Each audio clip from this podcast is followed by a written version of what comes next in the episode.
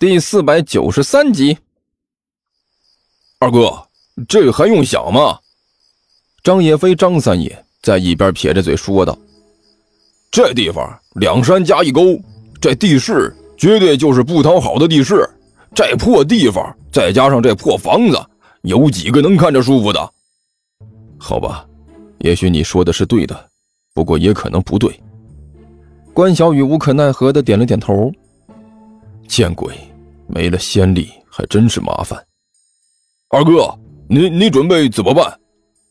张野飞又接着问道：“我们直接冲上去把那个胖子抓起来呗？把他抓起来？你想干什么？还能干什么？”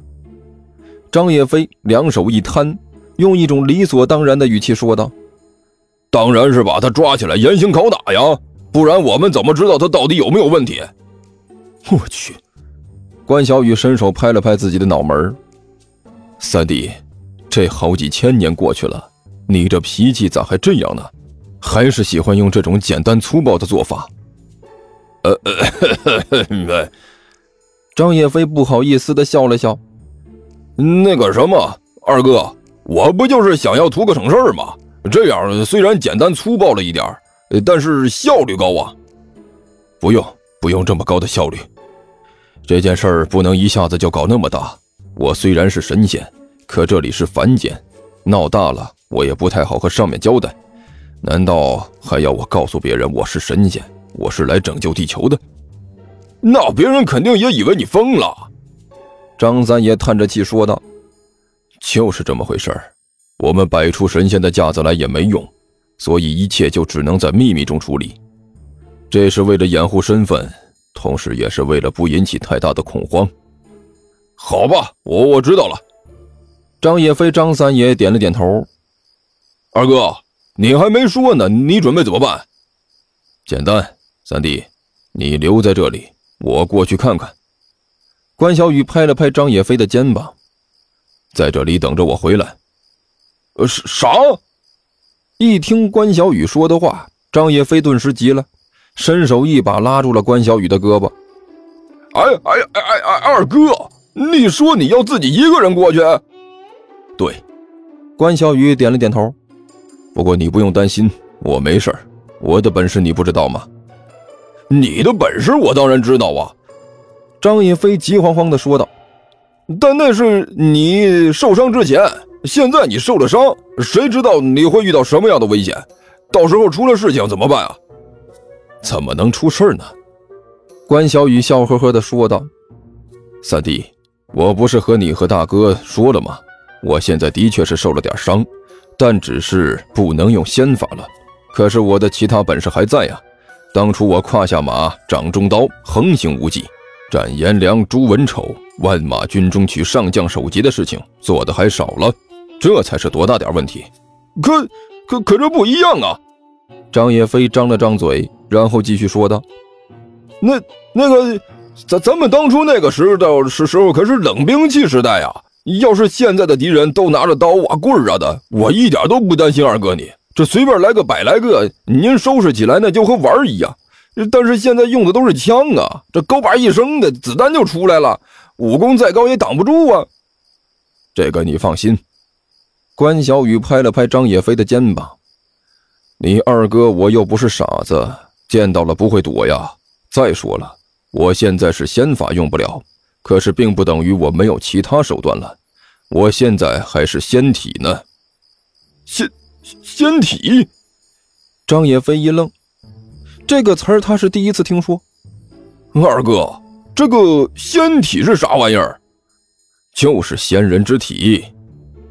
关小雨笑呵呵的说道：“凡人那是肉体凡胎。”仙人自然就是仙体了，这仙体用处可大了去了。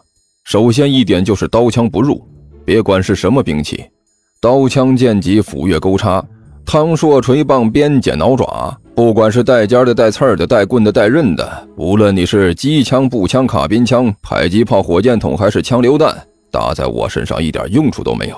怎么样，厉害不？这这这么神？张叶飞惊讶地看着关小雨问道。比你想象的还要神，关小雨很肯定的说道：“不然的话，这神仙还和普通人有什么两样啊？所以说，你完全不必担心我的威力，老老实实的在这里等着我就好了。可可可可是，张叶飞还是有点不太甘心，继续说道：“可可是二哥，这次你的对手也不是普通人呐！你不是说了吗？是可能导致地球毁灭的大灾星啊！这样的灾星，您自己一个人对付行吗？不不行，我我不放心，我要和你一起去。算了吧，二弟。”关小雨苦笑着说道：“如果那个胖子真的是那个灾星，你就更不能去了，去了也没用。我说句话，你可能不爱听，二弟。要真是遇到紧急情况，你的那一身功夫也没什么大用，到时候搞不好还要连累我。万一打起来，你再厉害也不过是个凡人，起不了什么作用。如果情况紧急，我需要逃跑，你搞不好还会成为我的累赘。”这不是贬低你，这是事实。呃，张叶飞、张三爷张了张嘴，想要说什么，但是却无可奈何的低下了头，因为关小雨说的的确都是实话。三弟，所以你就在这里等着我，做好接应我的准备。”关小雨说道。“如果情况不妙，我们两个人一起撤，知道了吗？”“哦，知道了。”张叶飞、张三爷有气无力的点了点头，啊，神情颇有几分沮丧。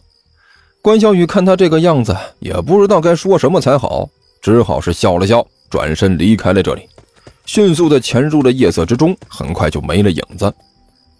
哎，时代不同了呀！张叶飞无限惆怅的看着关小雨、关二爷消失的地方。现在可不是当初那种凭借着胯下马、掌中枪就可以在万马军中横行无忌的时候了。二哥说的没错，我要是跟着一起去，搞不好反而给他添麻烦了，还不如在这里老老实实的喝我的酒吧。说着呢，他伸手到自己怀里掏出一壶酒来，哎，打开盖子，陶醉的闻了一下里面的酒香，一仰头灌了一口。哎，好酒！张叶飞眉毛挑动了几下，心满意足的点了点头。啊，这酒不错，下次可以再买点，够劲！哎呦，味道足，这喝起来就是不同凡响啊！